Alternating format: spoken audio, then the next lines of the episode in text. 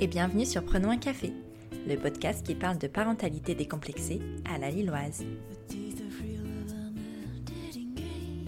Prenons un café, c'est une pause dans la vie super active de parents. Des conseils d'un jeune parent à un autre, un temps pendant lequel on ose dire ce qui ne va pas, où on pose des mots MOTS sur nos mots MAUX, qui sont peut-être aussi les vôtres, qui sait. Je m'appelle Élise et je donne ici la parole aux parents qui ont envie de l'apprendre et surtout de la libérer. Débordé, serein, actif, à la maison, allaitant, biberonnant, biologique, adoptif, homo ou hétérosexuel, décomposé, recomposé, posé, stressé Vous êtes parent. Prenons un café. Dans ce tout premier épisode, j'accueille Pauline, maman de deux enfants, Oscar, 7 ans, et Elisa, 2 ans et demi. Après un premier accouchement très difficile, elle nous raconte sa détermination à vivre son accouchement de rêve à l'arrivée de son deuxième enfant.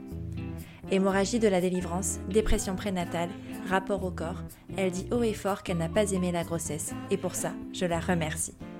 J'espère que vous prendrez autant de plaisir à l'écouter que j'en ai eu à discuter avec elle. Autour d'un café. Bonjour Pauline et bienvenue euh, sur le premier épisode du podcast Prenons un café. Euh, je suis très très très très heureuse de t'accueillir. On est euh, ce matin chez Open Source qui est un petit restaurant, enfin pas petit du tout même, un restaurant très très sympa en plein centre de l'île, pas très loin de, République, qui a la gentillesse de nous accueillir. voilà, je suis ravie de t'accueillir pour parler parentalité et tout ce qui va avec. Bah moi aussi, je suis vraiment contente d'être la première à inaugurer euh, ce podcast, donc euh, merci beaucoup. Pour, euh, pour commencer, j'aimerais que tu te présentes et, et, que tu présentes un peu ta famille, donc qui vit avec toi dans cette, dans cette maison? Alors je m'appelle Pauline, donc j'ai 31 ans, j'ai deux enfants, un petit garçon qui s'appelle Oscar et qui va avoir 7 ans, et une petite fille qui a 2 ans et demi qui s'appelle Elisa, et je suis mariée à Flo. D'accord. Et euh, justement, pour entrer un peu dans le vif du sujet, comment la question bébé s'est installée dans ton couple? Euh, On a une histoire assez particulière avec mon mari. On s'est, on s'est rencontrés très très jeunes en fait. Euh, et donc, c'est vrai que très tôt, je lui ai fait part de, de ce désir d'avoir des enfants, mais vraiment très tôt. Quand je me rappelle, je lui en parlais déjà quand j'avais 17-18 ans. Ah et, et c'est lui qui m'a raisonné en me disant non, non, finissons nos études, euh, ayons un job et après on verra. Donc nous avons fini nos études, euh, nous avons eu un job, donc euh, je lui ai dit allez, il est temps. D'accord, ouais. Donc donc c'est à 24 ans. je suis allée voir ma gynéco en lui disant bah voilà j'ai pour projet de faire un bébé, sachant que je prenais la pilule depuis longtemps. Elle m'a dit bon ça prend entre 6 mois et 1 an. Vous avez pris la pilule, la pilule depuis 10 ans, donc, donc voilà. Et, et, je lui dis, bah, c'est parfait niveau timing. Donc j'arrête la pilule et il s'avère que je suis tombée enceinte euh, le mois d'après. Donc euh, c'était un peu euh, le choc parce que pour le coup, moi dans mon esprit, c'était ça prend du temps pour faire, pour faire un enfant. Ça se pas, voilà, c'est pas tout de suite. Il faut que la machine se remette en marche, comme on dit. Et, et ben non. Ouais, c'est sans doute un peu déstabilisant parce qu'en fait, du coup, t'es prêt mais t'es pas prêt quoi. C'est ça. ça. Moi, je m'étais dit, allez, du coup, le temps de le fabriquer euh, la grossesse, bon, dans deux ans. Euh, ah bah non. dans neuf mois. et du coup, euh, comment, comment ton mari, du coup, lui le prend? Enfin, par rapport à ça Il a été surpris aussi Il a été surpris aussi, mais c'était du bonheur pour tous les deux. Hein. à aucun moment, ça nous a fait flipper parce que ça, ça devenait réel. Parce que entre le moment où on dit je veux faire un bébé, j'ai envie d'avoir un enfant, et le moment où tu fais ton test de grossesse et où tu dis oh putain, mais je vais avoir un gosse. Euh, là, en fait, tu, prends conscience de la chose et, euh, et tu dis, c'est, je peux plus reculer. Non, c'est ça. c'est trop tard. Et puis parce qu'en fait, du coup, tu avais 24 ans. Euh, est-ce que tu avais des personnes de ton entourage, des amis ou quoi, qui étaient, qui étaient dans la même situation, dans le même projet que toi? Non. Non, c'était vraiment dans un inconnu total. Total. On a été les premiers à, à avoir des enfants dans notre entourage. Euh, donc, euh, ah non, c'était vraiment euh, alone quoi. c'est ça. mais parce qu'en fait, du coup, ce désir d'enfant, en fait, tu l'as toujours eu. Ouais. T'as toujours, toujours voulu des enfants. T'as su que t'aurais des enfants depuis toujours. Quoi. Ouais. Et, et du coup, une fois que, que ce petit bébé s'est installé, est-ce que, enfin, la grossesse, comment elle s'est passée? Elle s'est passée Alors, psychologiquement, ça s'est très bien passé. Ouais. physiquement, un peu moins parce que j'ai pris énormément de poids. Euh, moi, je me suis dit, je suis enceinte, allez, pomper up, euh, c'est, je bouffe quoi. Je me fais plaisir et euh, je me restreins pas. Ouais. grosse erreur, parce que après, les kilos restent, mais le bébé n'est plus là, donc Mhm. tu n'es plus enceinte, tu es juste avec tes kilos en trop. mais ça, je le savais pas à l'époque. Donc, physiquement, voilà, c'est quand tu prends 20 kilos, la charge, tu la sens quoi, pour Oh. tout faire. euh, pour faire les courses, monter un escalier, Ouais. c'est- tout devient très Ouais, compliqué. Tu, tu fais trois pas, t'es Ah, attends, il faut que je me repose. Là, c'est. Voilà, c'est. Donc physiquement, ça a été un peu moins bien. Puis en plus, j'ai eu des contractions assez tôt. Donc à D'accord. partir de six mois, j'étais arrêtée et je devais, j'étais au repos. Euh, donc c'est vrai que le cumul euh, sédentarité à ne rien faire dans ton canapé, puis à, puis à becter toute la journée, euh, clair. jackpot quoi. Ouais, c'est ça. Puis après, euh, j'ai remarqué, enfin, de mon expérience, quand c'est. Parce que j'ai vécu cette période de sédentarité et de prise de poids de plus de 20 kilos. J'ai arrêté de compter à partir de 20 à 3 semaines de mon accouchement. Donc je ne sais pas exactement. Mais en fait, du coup, c'est vrai que ce côté sédentaire, tu le payes aussi après parce que non seulement tu as le poids, mais en fait, tu sais plus de bouger. Juste, tu as tes articulations qui. C'est ça. Enfin, t'as rien et Mm. t'es pas forcément en, en forme physique pour ton bébé après. Bah ouais. C'est, euh, enfin, je me rappelle à l'époque, ma gynéco m'avait dit il, faut environ un an au corps de la femme pour se remettre. Mm. Donc tu sais que pendant un an, dans tous les cas, cherche pas à faire du sport ou quoi, tu vas faire euh, Ouais. plus de mal parce que ton corps il est pas prêt tout simplement. Et donc t'as un an, c'est long un an quand même quand tu te regardes et que tu peux pas te saquer parce que ça. tu te trouves énorme et que t'es pas en phase avec ce que tu vois dans le miroir et, euh, et que tu peux rien faire pour. C'est extrêmement frustrant et c'était c'est c'est difficile Ouais. pour en tant que femme euh, parce que t'étais plus euh, plus enceinte mais juste en tant que femme avec ta féminité euh, tout ça c'est très compliqué. Et pour la deuxième grossesse, du coup? Alors ça a été le contraire, physiquement ça s'est très très bien passé, mais alors psychologiquement c'était très dur. Je l'ai appris après, mais en fait j'ai fait une, une dépression prénatale, D'accord. euh, sauf que je ne savais pas ce que c'était, je ne connaissais pas l'existence, Mhm. Et il s'avère que je l'ai appris euh, genre il y a six mois. Mais j'ai jamais, jamais, jamais, jamais entendu le terme dépression prénatale. Ouais. On parle beaucoup de la postnatale, Ouais. mais alors la prénatale. non, euh, bah, c'est en fait le premier trimestre de, de ta grossesse.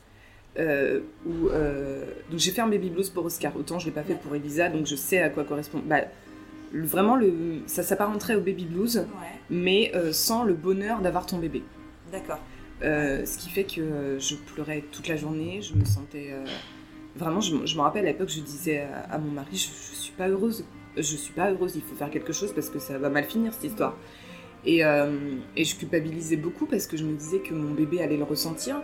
Et, euh, et juste dans cette phase, je pensais juste à moi, à me dire, euh, je suis pas bien, je suis pas bien. À aucun moment, j'ai été très égoïste, à aucun moment je me suis dit, euh, reprends-toi pour elle. J'ai pas réussi en fait. C'est passé, tout seul. C'est Ah ouais. euh, vraiment, c'est reparti comme c'est venu. Euh, j'ai entamé mon, mon deuxième euh, trimestre, euh, nickel. Mais, euh, mais ça a été trois mois euh, oh, hyper dur. Et, et, euh, et Elisa, euh, c'est le même projet qu'Oscar. Enfin, je veux dire, c'était Oui. euh, vraiment planifié. Ah oui, c'était. ouais. euh, Oscar était. euh, on attendait que notre premier enfant soit autonome parce qu'on voulait pas avoir euh, deux bébés à gérer. Enfin, entendre euh, euh, deux enfants à nourrir, deux enfants à Ouais. habiller, etc. Donc on a attendu qu'Oscar comprenne et qu'il soit vraiment autonome. Et, euh, et donc on a décidé de. Pareil, en se disant ça va prendre euh, six mois parce que bah, c'est un deuxième. Et puis on a Mhm. vieilli aussi, on a 30 Ouais. ans maintenant. hein. Ouais, c'est ça. Après, non, le mois d'après j'étais enceinte. Ah bah dedans, ultra fertile. Oui. Tu t'attendais à ce que ça marche rapidement par rapport à Oscar ou alors tu t'étais mis en tête que vraiment ça allait être... Mais non, je m'étais mis en tête que c'est. Parce que, pareil, euh, ma gynéco m'a dit ça sera pas comme votre Ouais. premier, hein, vous attendez pas à être tombée Ouais. enceinte tout de suite. Euh, J'avais changé de mo- moyen de contraception, je passais un, un stérilet au cuivre. Mm. Euh, donc, bon, il y avait les hormones en moins, donc du coup, pas toute la machine à remettre en route, Ouais. etc., parce que j'avais mes règles naturellement. Mais, euh, mais c'est vrai que on n'était plus. voilà. Ouais. Puis entre 24 et 30 ans, bah, on s'en met un peu dans le cornet quand même. tu te dis, oh, peut-être que. Euh, Et finalement, non. Donc j'étais vraiment partie dans cette optique, Ouais. pareil, d'attendre un petit peu. Enfin, d'avoir un, un moment de- d'attente avant de, de tomber enceinte. Bah tu vois, certains ont des nausées, toi t'as eu une dépression du Je coup, mais c'est voilà. ça. Je n'ai pas eu de euh, nausée par contre pour aucune ouais. de mes grossesses. euh, Moi je sais pas ce que c'est, je n'ai jamais vomi. Donc euh, je, je sais pas. Mais oui, effectivement, j'étais en, en dépression sévère et pour le coup, c'est quelque chose que je ne comprenais pas et, euh, et que j'avais un peu. Ouais, j'a- j'avais honte à entendre, entendre dire, euh, entendre dire ça. Ouais, Donc j'en en ai pas parlé. d'accord. Grosse erreur. J'en ai parlé après sur mon blog. J'ai fait Ouais. un article entier. euh, je n'aime pas être enceinte. Euh, donc pour parler de ça et vraiment parce que ça me pesait. Et euh, d'autant plus qu'avant de vouloir des enfants, j'idéalisais tellement la grossesse. Je voyais ces femmes enceintes avec leur ventre rond dans la rue, je les trouvais tellement belles. Et, euh, et, je me disais, on est en train de fabriquer de la vie à l'intérieur, ça doit être magique quoi. Ah, mais non Mais non Pas du tout Mais ouais et, et, en fait, on te le dit pas, ça. On te dit pas, c'est possible que vous n'aimiez pas être enceinte. Et tout le monde, en plus avec les hormones, tu rayonnes, c'est vrai, il y a une aura autour de toi. Tout le monde te trouve magnifique, épanouie. T'as juste envie de leur dire, mais taisez-vous, putain, je, me sens mal, je, je peux pas m'habiller comme je veux, je peux pas manger comme je veux, je peux pas boire, je peux pas fumer, je peux pas trop boire du café, euh, j'ai mal partout, euh, elle est en train de me broyer de l'intérieur, euh, c'est... non mais t'as raison. Et, et à l'arrivée d'Elisa, par contre, pas de bébé, c'est ce que tu disais, rien du tout. Mais rien du tout. Ça a été...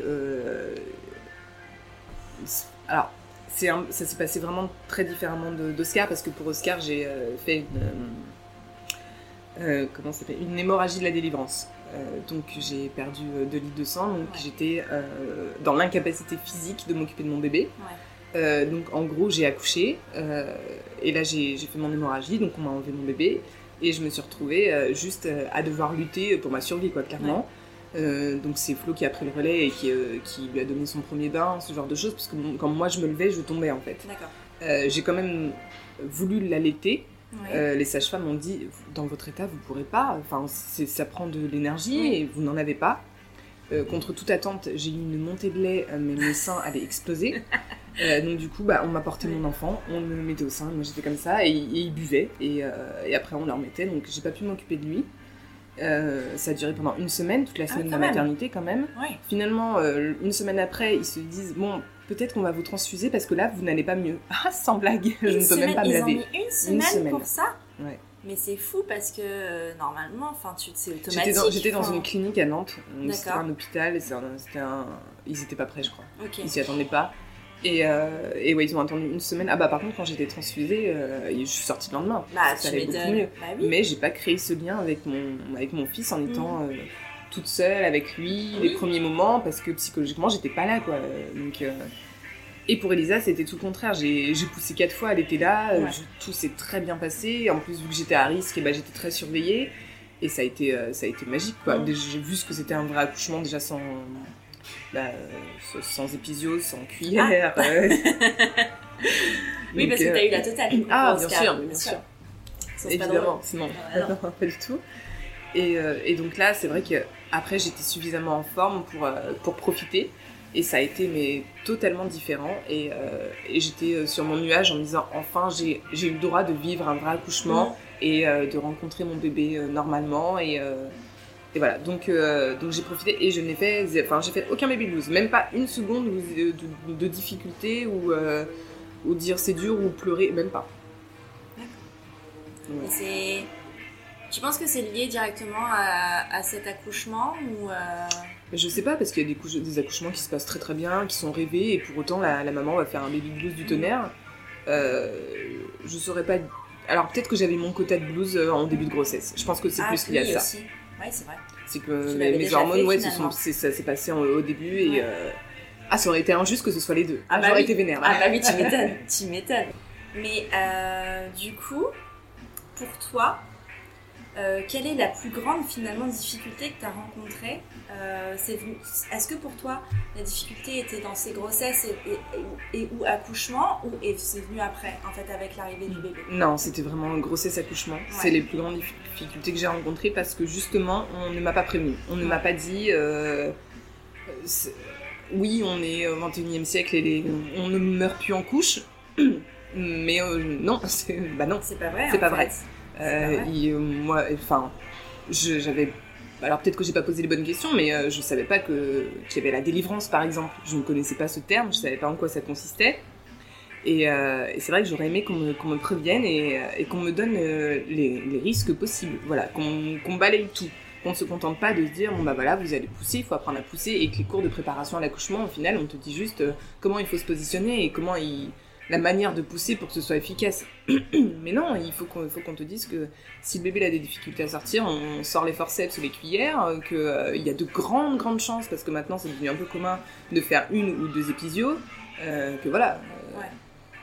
Ouais, parce que c'est justement ce que demander par- dans les cours de préparation, parce que moi j'ai fait une préparation à l'accouchement en sophrologie, donc j'ai pas eu du tout. Je sais pas à quoi ressemble une préparation à l'accouchement classique, et on te parle pas du tout de ces choses-là médicales. Non, non, t'es sur un ballon, donc on te dit. Alors, ça, ça va vous soulager les contractions avant de la péridurale. Donc, vous devez faire ça avec votre ballon, d'accord? Après, on s'allonge sur les lits. Elle nous dit vous vous mettez comme ça, euh, comme si vous aviez les pieds à l'étrier. Et là, vous poussez euh, vers le bas, euh, vers le bas. Et, euh, et elle nous apprend à respirer un petit peu, à contrôler sa respiration. Et ça s'arrête là. D'accord. Et c'est tout. Et Oui. ça pendant. Euh, c'est quoi C'est 9 séances, je crois, euh, la préparation à l'accouchement Ouais, je sais même pas, C'est euh, euh, un petit nombre. Oui, enfin, bon, du coup, ça, ça sert. Enfin, c'est pas que ça sert à rien, mais bon, une séance aurait oui, suffi pour te rien. dire comment c'est clairement. Surtout que quand tu es sur ta table d'accouchement, les sages-femmes te disent exactement Bah ouais. ça. Donc. euh, Et puis, il va pousser et faire semblant de pousser euh, avant ton accouchement. Enfin, c'est- ridicule. ça sert à rien, en effet. Et, euh, et donc, du coup, en plus, comme tu avais personne dans ton entourage, c'est vrai qu'à aucun moment on a pu te, te prévenir. Quoi. Bah ouais. Et, euh, et est-ce que, après, enfin, par rapport, parce que là c'était pour Oscar, mais pour Elisa, est-ce que, du coup, dans ton entourage, d'autres personnes avaient eu des enfants? Ah non, non plus. Non, non plus? Toujours pas? Non. Mais euh, je me basais sur mon premier. du Oui. coup. Ouais, ouais. Donc euh, j'imaginais euh, le pire. Ah, j'avais une- j'ai- j'ai chopé une phobie de, de l'accouchement en me disant, je-. Oh, mon dieu, c'était une vraie angoisse. Et en plus, alors j'ai eu un autre problème avec Elisa, c'est que euh, elle s'est présentée par le siège au huitième mois. Enfin, en gros, à ma deuxième échographie, on dit bon, elle se présente, en- on va encore attendre un petit peu, mais elle se présente en siège. Donc c'était euh, direction la césarienne. Il était hors de question. Pour Oscar, je voulais mon accouchement. Quoi. Je voulais avoir le droit à cet accouchement de pas de rêve, mais Ouais. je voulais vraiment euh, sortir ma fille naturellement. Quoi. Donc euh, au huitième mois, euh, ils, m'ont dit elle est toujours en siège, euh, donc deux solutions. Euh, soit on programme une césarienne, soit on vous la retourne dans votre ventre. La, fameuse version, c'est ça? Ouais, Et tu l'as fait? Ouais. Et alors? Mon Dieu, quelle horreur. Euh, alors déjà, ils te préviennent des risques d'emblée. hein. Ils te disent Ouais. le cœur de votre bébé va se mettre à palpiter fortement. Et sachez que si ça va trop loin, on arrêtera parce qu'il y a des risques et euh, on va pas aller au-delà. Il y a une chance sur deux pour que ça fonctionne. Euh, une chance sur deux pour qu'elle se re-retourne après, pour que ça fonctionne et qu'elle se re-retourne. D'accord. Euh, ils m'ont dit voilà, c'est un très grand risque pour votre bébé, c'est un risque pour vous aussi.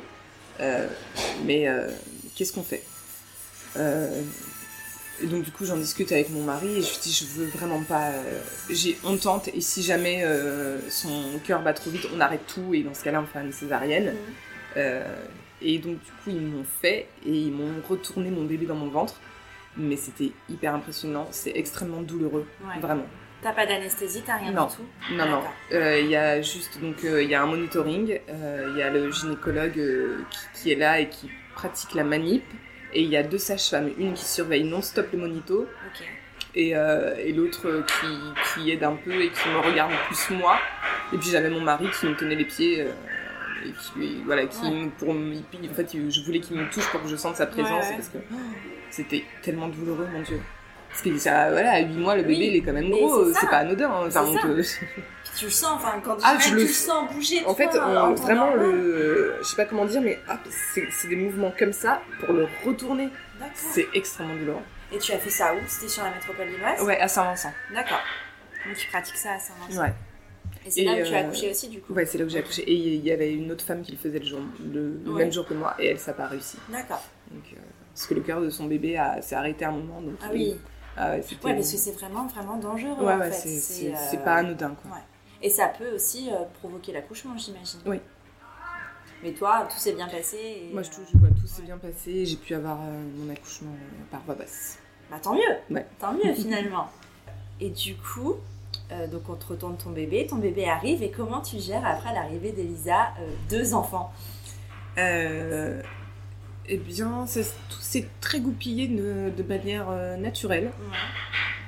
Et euh, on connaît en fait. Donc du Mm. coup, ce n'est plus un. Ce qui fait peur dans la maternité, une fois que tu rentres chez toi avec ton bébé, c'est que tu te retrouves toute seule euh, avec ton mari et ton, et ton gosse et tu te dis Oh, mais qu'est-ce que je fais maintenant? Parce que bon, on t'a montré comment prendre le bain, mais, bon, tu es toute seule. Ouais. S'il pleure, qu'est-ce qu'on fait si... Là, parce qu'il faut savoir qu'à la maternité, les- le premier jour, on... alors moi je l'ai pas fait, mais on te propose de, de mettre le bébé dans la nurserie avec euh, Ah bon plein de nouveau-nés. Ah oui Moi, on m'a jamais proposé C'est vrai ça. Et ben moi, on m'a proposé à chaque fois, on m'a dit est-ce que vous voulez que vous reposez cette nuit Et on prend votre enfant, on va le mettre dans la nurserie, et c'est nous qui nous en occupons, et vous, vous avez une nuit complète. D'accord. Mais ça, parce que tu n'as pas, t'as, t'as pas allaité Elisa euh, Si, si, je suis Ah allaitée oui, les deux. donc c'est avec l'allaitement Ouais. aussi. Ah ouais. Mais au début, c'est du colostrum, donc les Ouais, deux ouais, premiers ouais. jours, c'est un peu différent. c'est- Elle, elle, elle mangeait pas beaucoup. Enfin, Mm. le bébé mange pas beaucoup, donc, euh, donc il donnait des, des biberons, euh, voilà, si jamais il y avait besoin. Mais c'est des propositions qu'on m'a faites. Ah ouais. Euh, donc, euh, donc, pour celles, j'imagine qu'il l'aurait fait, se dire, bah je rentre, mais là, il y a personne qui peut me dire, Bah oui. bouge pas. Bah, allez, vas-y, va te reposer, je prends ton gosse. Ah non Donc, euh, non, voilà, t'es es seule avec ton époux et tu, tu vas devoir gérer, quoi. C'est ça. Donc, euh, Et surtout le fameux époux qui retourne travailler. Je sais pas si toi c'était ça, mais qui retourne travailler. C'est ça. Et Mm. toi, tu étais juste tout seul ouais. avec ton ou tes bébés. Mm. Et tu es ok. Et puis, euh, le, le peu que t'aies pas d'amis, pas de famille à côté de toi qui vit la même chose que toi ou qui soit là pour t'aider. Enfin, moi, j'ai trouvé ça hyper difficile d'être vraiment cette solitude où en fait, tu te sens vide parce que ton bébé est plus à l'intérieur de toi, il est devant toi et en fait, t'es plus jamais seul, mais t'es toujours seul en Ouais. fait finalement. Donc, Ouais, euh, non, c'est c'est compliqué. En plus, Elisa est arrivée, bah, bon, alors ça, c'est un conseil que je peux donner. Euh, en gros, euh, qui dit nouveau bébé dit nouvelle chambre. Mm.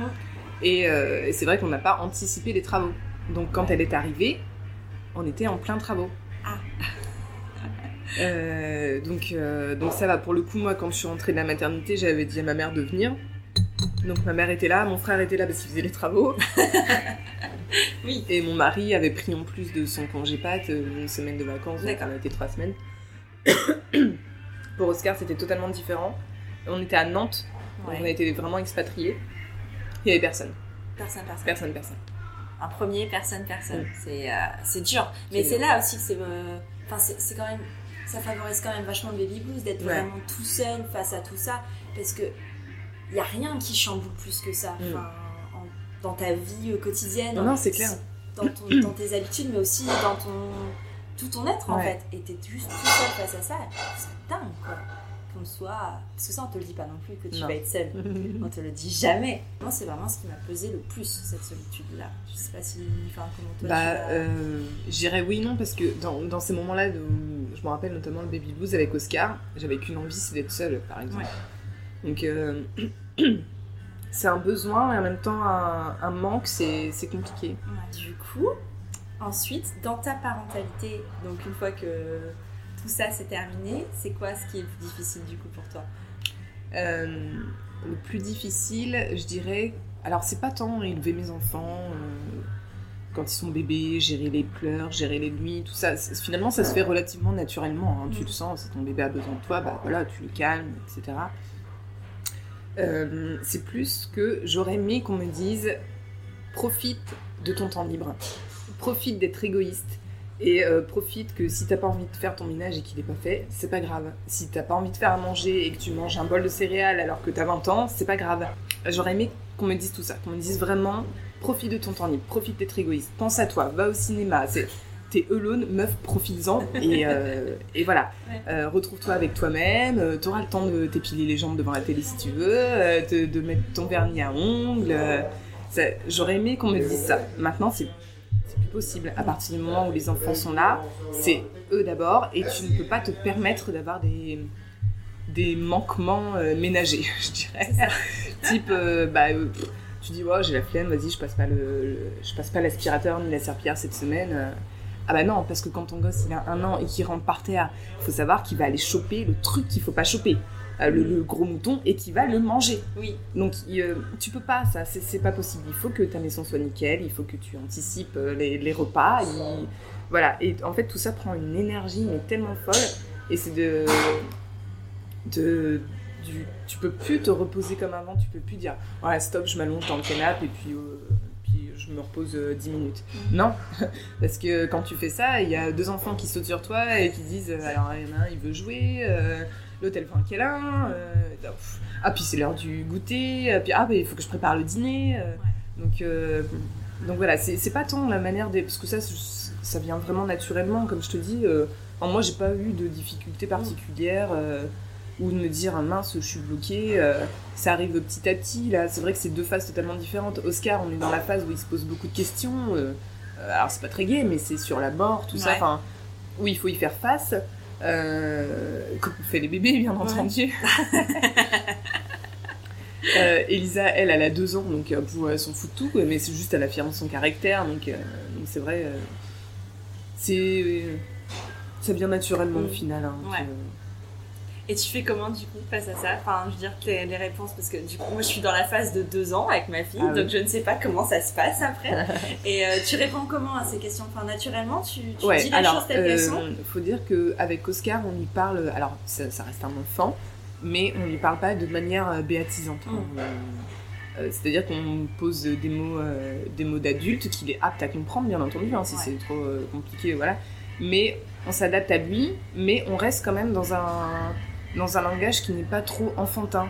Euh, donc euh, si on doit lui parler bah, de la mort par exemple, donc au début c'est vrai que quand il a 4 ans et qu'il nous demande, euh, et on lui a dit bah les, les gens sont au ciel, donc dès qu'il Mm. voyait un avion il pensait que c'était les morts qui étaient dans l'avion. Ouais. Donc là c'est voilà c'est c'est un peu embellir la réalité parce Mm. que moi j'estimais qu'il était trop jeune pour avoir cette prise de conscience. C'est vrai que quand il, a 6 ans, qu'il sait lire et, et voilà, et qu'il te reparle de la mort, bon bah là tu lui expliques. Mm. tu lui dis euh, bon bah tu as vu il y a des personnes qui sont un peu plus âgées on vieillit. Et, euh, et à un moment donné bah on est trop vieux et puis, Ouais. euh, et puis voilà on, on meurt quoi.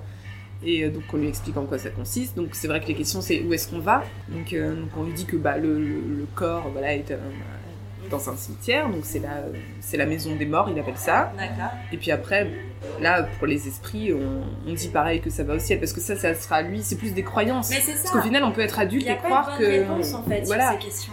donc euh, c'est à, lui de voir par la suite, mais, euh, mais on répond toujours de manière un peu... euh, ouais, pas, pas enfantin. Quoi. D'accord. Parce que je...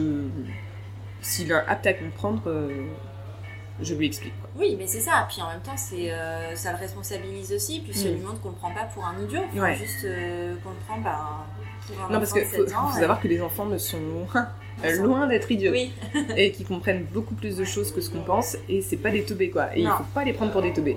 ah non, surtout pas. Mais enfin, j'ai même Parce que des l'impression fois, que c'est pire euh, que. ah ouais, mais il me ressort des trucs. Et je me dis, mais moi, je, je me souviens même pas. Et je me dis, waouh, ça, ça l'a marqué. Ouais. C'est très étrange. Et en même temps, là, en étant adulte, je me souviens un peu de, de ma vie d'enfant. Et quand je fais part de choses à ma mère qui m'ont profondément marqué, elle me dit, mais je ne m'en souviens absolument pas. Donc la perception d'un enfant est tellement différente qu'il faut faire attention à absolument tout. Ouais. Absolument tout. Et Rien n'est anodin. Non, c'est ça, c'est une responsabilité complètement folle en fait. Enfin, de dire euh, que tu peux faire un truc qui te paraît complètement anodin, mais en fait qui peut juste broyer ton enfant pendant. Je ne sais. Mais il c'est peut- ça. Mais c'est Mais horrible. C'est vrai, hein. C'est super dur en fait. C'est vraiment très très difficile Ouais.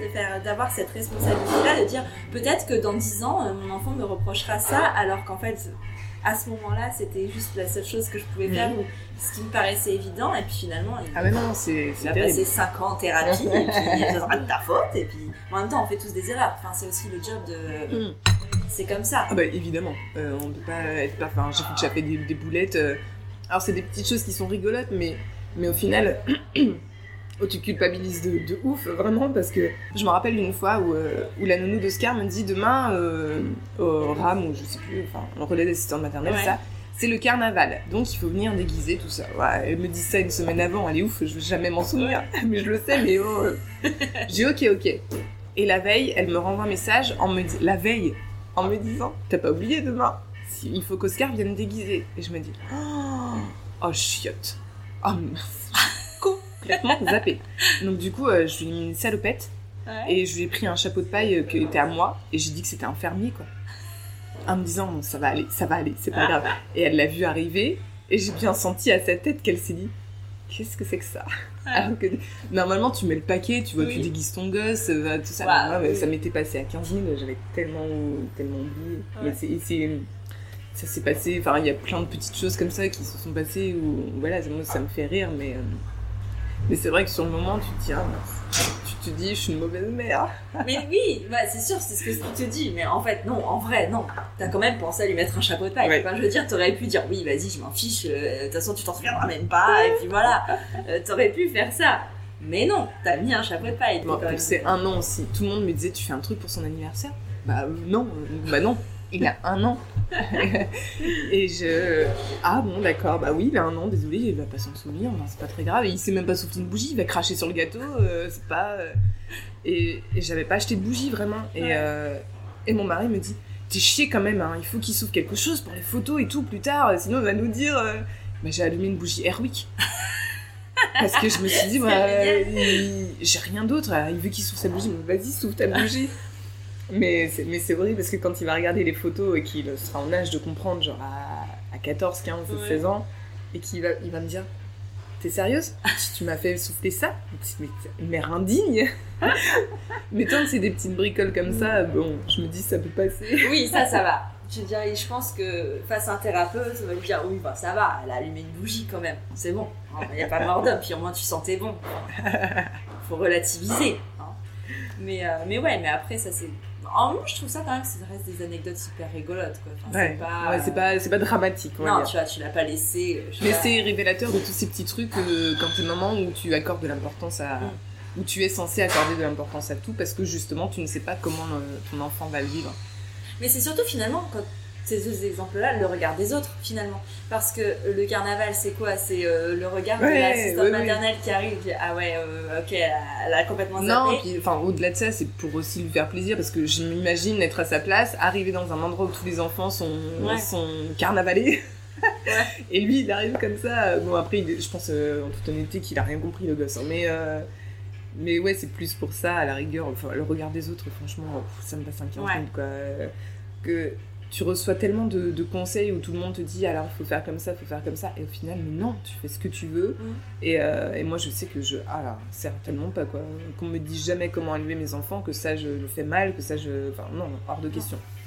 Non, puis c'est tellement lié avec ta personnalité en fait, le- la façon dont tu Et élèves puis tes on enfants. fait ce qu'on peut, hein, Oui. euh, franchement, j'ai un- une grande tendresse et envers toutes les mamans du monde, quoi. Je dirais, euh, quand même, ce qu'on fait, c'est pas, c'est pas rien, Ah bah non, parce mais. qu'on euh, donne notre vie au final. Donc, euh, Et tu donnes ta vie, mais, mais même au sens physique du terme, parce que regarde, l'accouchement, c'est ça aussi. Mm. Enfin, je veux dire, c'est euh, c'est quand même un risque quand tu, quand tu décides Ouais. d'avoir un enfant, c'est un risque aussi pour ta vie Ouais, euh, de le faire, même si on est en 2019 et Mm. que t'es pas censé mourir en couche, il y a des gens qui meurent en couche Ouais. quand même.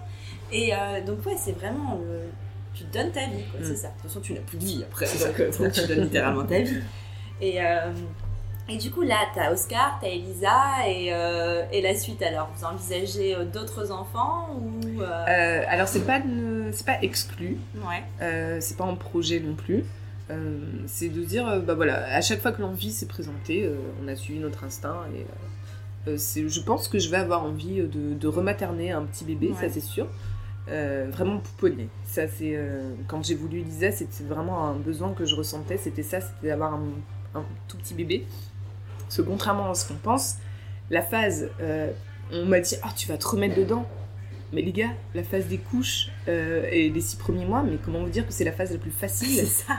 Tu trimbales ton gosse partout, Mm. partout, sur ton ventre, sur ton dos, dans la poussette, il dort, il dort partout. Il- C'est ça. Vraiment, si on peut donner un conseil, c'est sortez à ce moment-là. Mais oui. C'est, euh, vraiment. tu peux aller au resto, Mm. euh, tu peux faire euh, les boutiques. euh, Va faire les boutiques avec Agance de un an et demi qui court partout et qui se prend tous les rayons pour un, jeu de cache-cache géant.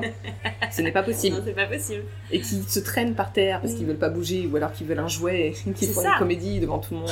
Bah, à partir du moment où ils se déplacent, de toute façon, C'est euh, fini. C'est fini. C'est c'est foutu, tu peux plus rien faire. Puis en plus, ils veulent y arriver. Oui. Donc du coup, tu, tu veux les aider en leur donnant la main, mais ils te jartent comme une merde en disant Mais laisse-moi tranquille, je veux marcher. Et toi, tu vois tous les dangers autour parce que tout devient un danger. Mais tout.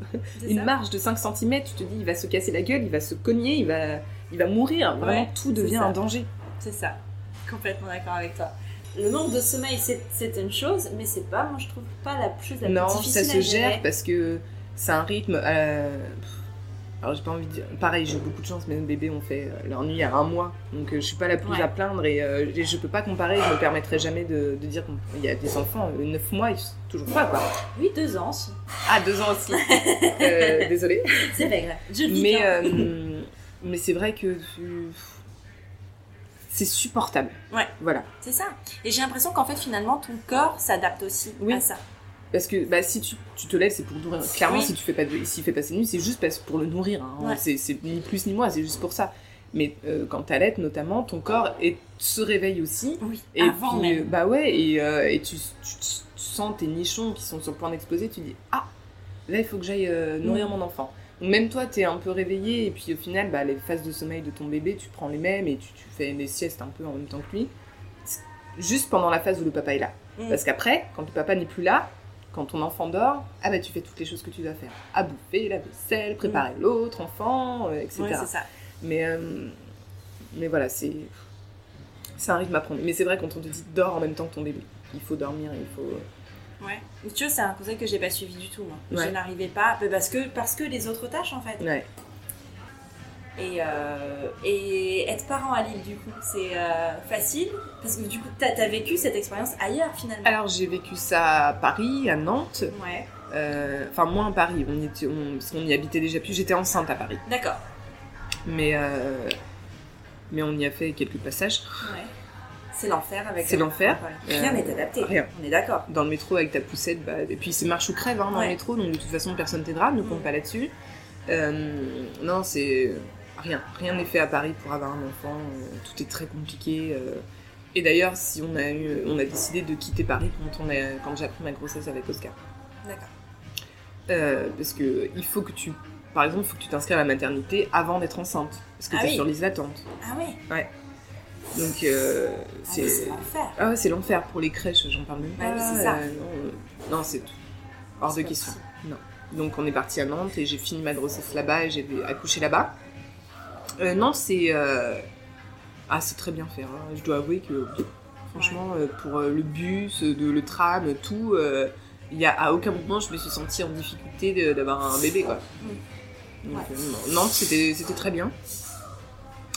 Et Lille, euh, pareil, les- c'est vrai que les transports en commun, tout ça sont, sont vraiment bien faits. hein, Mm. et, bah, j'ai pas, ouais, pareil, j'ai pas eu de difficultés euh, psychomoteurs à vouloir me, me, me balader avec, la pousse- Ouais. avec ma fille en poussette, quoi. Ah non, non, ça c'est clair que bah, t'as tous les ascenseurs Mm. déjà dans les métros, Ouais. ça c'est vraiment chouette. Dans le bus, c'est pareil, t'as des espaces. euh, Non, non, c'est bien. Ouais, c'est bien fait. Et dans la vie lilloise en elle-même, est-ce que tu, tu sors avec tes enfants? Est-ce que tu. euh, Bah pas trop. Euh, on, on va au parc parce que bon c'est facile et puis c'est vrai que euh, il y a beaucoup de, de- de beaux espaces pour les enfants. Mm. hein, donc on- ils vont au parc pour se déchaîner, mais mais c'est vrai qu'après c'est particulier parce que là Elisa est dans une phase où euh, où elle se barre en courant tout le temps et, euh, et quand t'as deux enfants à surveiller c'est compliqué parce que tu peux pas avoir un œil qui part et puis l'autre. euh, donc c'est vrai que je... Alors c'est un tort, hein, que c'est la facilité de me dire je sors pas trop parce que je ne veux pas avoir à rencontrer cette difficulté. Mm. Euh, J'ai bien conscience que c'est un tort, mais euh, il y a des moments où on se sent pas capable. Moi je me sens pas capable actuellement d'aller euh, au parc avec les deux parce que je pourrais pas surveiller Oscar. Ouais. Toute mon attention va être concentrée sur Elisa. Et, et j'ai eu déjà des montées d'adrénaline en me disant... donc Elisa était plus petite donc j'étais avec elle, mais j'avais toujours un œil, mais elle bougeait pas trop donc ça Ouais. allait. Et juste, on- je regarde Elisa, je re-regarde là où était Oscar et il est plus là. Mm. Mais je peux te dire que tu, t'as ton cœur, alors il est juste en train de faire un tour de trottinette autour de toi. hein. Ouais. Mais juste, tu l'as plus dans ton champ de vision et, euh, et- mais t'as tellement peur. Donc euh, voilà, il y a des moments où je, là en ce moment, je me sens pas capable. Je, sais que je, je vais faire une crise cardiaque quoi. Ouais. Sinon, Ouais, non, mais ouais. donc, euh, donc j'attends un peu que cette phase passe et, euh, et on me dire bon bah là je pourrais être un peu plus zen et Mm. c'est vrai qu'Elisa se barra plus en courant et sera un petit peu plus grande et comprendra qu'elle doit rester au même endroit. Et là je pourrais gérer les deux en même temps donc euh, je pourrais de nouveau ressortir. Ouais. Mais euh, Ouais, c'est compliqué ces, ces choses-là. Et même, euh, est-ce que. est-ce que dans. dans vous, vous accordez des moments aussi, même en tant que couple, sans les enfants Est-ce que tu. pas du tout? Alors C'est quelque chose que vous, vous faites pas forcément? si si, enfin qu'on essaye de faire. C'est très compliqué euh, dans le quotidien. Ouais. Euh, après voilà on se retrouve euh, le matin Mhm. donc on dépose les enfants puis on a une petite demi-heure tous les deux. Ah, c'est Et sympa, ouais, c'est hyper sympa, Ouais. hyper agréable. Et après, on a, on a le soir, une fois que les enfants sont couchés. Euh, on mange avec eux, par contre, parce que Ouais. le repas, c'est très important. On veut être toutes les quatre, on se raconte notre journée. euh, on, voilà, c'est, on mange avec eux et, euh, et c'est top, quoi. Après, il se couche, donc on a vers 21h30, parce que Oscar est dans la fête. Je redescends. Vous regardez quoi? Vous faites quoi? Ou alors, euh, j'ai peur. Ah bon, t'as peur T'as peur de quoi? Alors, des fois, c'est j'ai peur des cambrioleurs. Bon, on essaie de le rassurer. Et puis, des fois, c'est j'ai peur des dinosaures. Un peu plus compliqué, mais de lui dire. euh, alors, non, c'est pas possible. Tu ne peux pas avoir peur des dinosaures, puisqu'il y en a plus, en fait. Oui. Euh, donc, euh, donc voilà, donc généralement 21h30, vraiment, il... hop, dernier Ouais. Donc là, soit, euh, soit on discute, on regarde un film, on va se coucher, euh, puis on bouquine, on papote. euh, ça, c'est vraiment Mm. hyper important qu'on se retrouve quoi. Ouais. Et, euh, et après, il y a tout, tout ce qui est date un peu spéciale, donc anniversaire, anniversaire Mm. de rencontre, anniversaire de mariage, etc. Donc là, on va faire un resto où on essaye de faire garder les enfants. Et puis après, de temps en temps, il y a ma belle-mère qui nous les prend tout un week-end. Ah, donc, donc là, c'est pompé up. ah, c'est ça. Merci, belle maman. mais mais c'est dingue parce que tu te, tu te dis, tu vas en profiter pour aller au cinéma, pour Mais aller non, au resto. Mais C'est- non, non, tu fais rien. non, t'es devant la télé, tu bouffes des chips, et t'es là, oh putain, on est trop bien. Mais je- c'est tellement ça. Puis à la fin du week-end, mais c'est déjà fini, je n'ai Ouais. pas fait mon resto, j'ai pas fait mon ciné. Mais c'est Mais, mais t'as juste euh, glandé, euh, t'es, redevenu insouciant et t'es juste avec ton mec Ouais. et euh, t'as rien à t'occuper. Ton esprit est vraiment libre. Mm. Et, euh, et c'est des phases de repos euh, dont je ne culpabilise absolument pas parce que c'est une nécessité euh, physique Ah oui. Ah, mais complètement. et psychologique, je Ouais. pense. Donc non, c'est, un régal de se Ouais. dire Oh, j'ai rien fait. j'ai rien fait de mon week-end. Parce qu'avant, quand tu disais Ah, j'ai rien foutu de mon week-end, t'avais pas conscience que non, non, non, t'as fait des choses. Mhm. Que maintenant, tu sais ce que c'est de, de ne rien faire. De juste de rien faire. Mais tu vois, je crois qu'on va terminer euh, cet enregistrement sur le, le bonheur, c'est quand ils s'en vont, Et quand ils sont couchés, quand ils sont couchés et quand la maman les prend. Ouais. Merci beaucoup, Pauline. euh, de rien, merci pour- à toi. Pour, pour avoir participé, pour avoir accepté mon invitation, c'était vraiment super. Et puis, euh, et puis voilà, pour suivre Pauline, bien sûr, c'est sur Instagram avec euh, son compte Break Your Day. Et puis, euh, et puis voilà.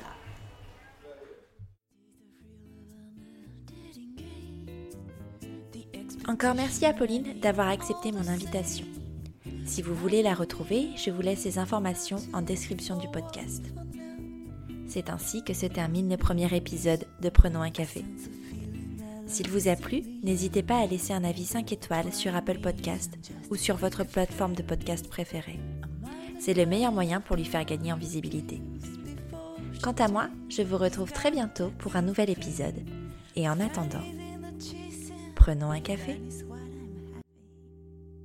For you, it's so fun.